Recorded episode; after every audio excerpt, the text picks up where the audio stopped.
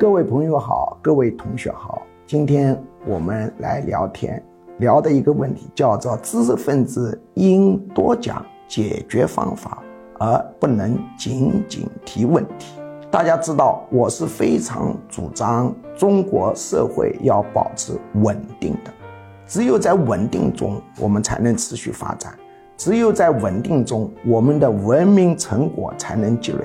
但社会稳定。和知识分子的总体态度有莫大的关系。你只要熟读历史，你就会发现，知识分子的总体态度很大程度上影响了社会稳定。我们中国自古就有士大夫当以天下兴亡为己任的传统。西方意义上的知识分子跟我们老百姓理解的知识分子有点差异。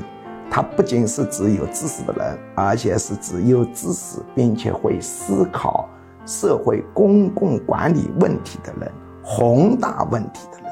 由于我是搞管理心理学的，我知道人是有弱点的，那么知识分子也有弱点。无论是中国的知识分子，还是西方的知识分子，他都具备了一个难以觉察的，但是可以理解的人性的弱点。就是中西方知识分子看社会的时候，满眼看到的都是问题，而且呢，好提问题，而不好提解决问题的方法。为什么呢？因为没有问题，这些知识分子就没什么可说的了。第二呢，没有问题，这些知识分子的价值就没有了。第三，提问题是简单的，提解决问题的方法。是难的。那么，我们中国知识分子跟西方的知识分子相比呢，还有与众不同的特点。它除被具备人类共有的一些天然的缺陷之外，我们中国知识分子还喜欢从道德层面去提出解决社会问题的方法。特别是有相当多的知识分子偏好去改造人性，总希望把人改得无私。通过人变得无私去解决社会的一系列问题，实际上这是行不通的。我是搞心理学的，我知道人的自私性是有它的必然性和基因性的。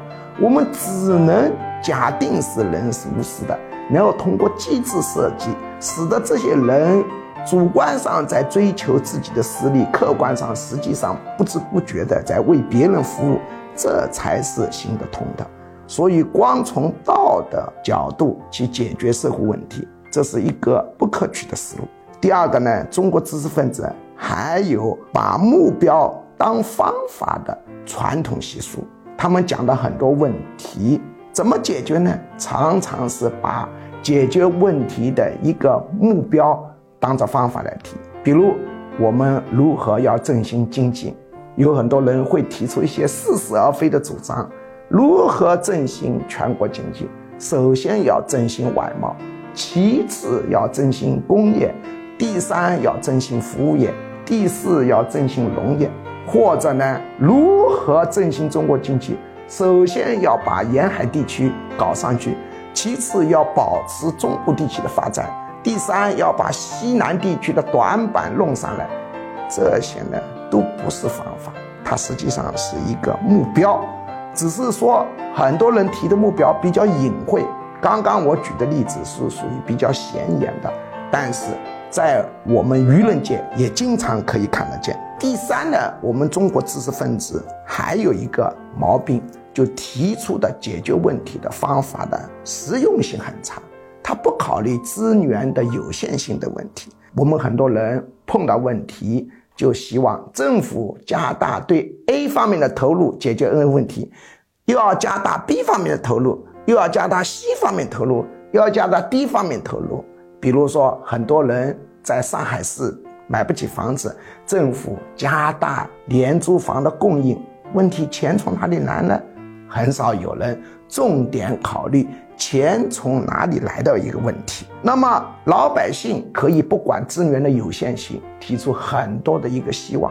知识分子怎么可以不管呢？知识分子是相对比较理性的人，所以呢，我们呢就要注意这个问题。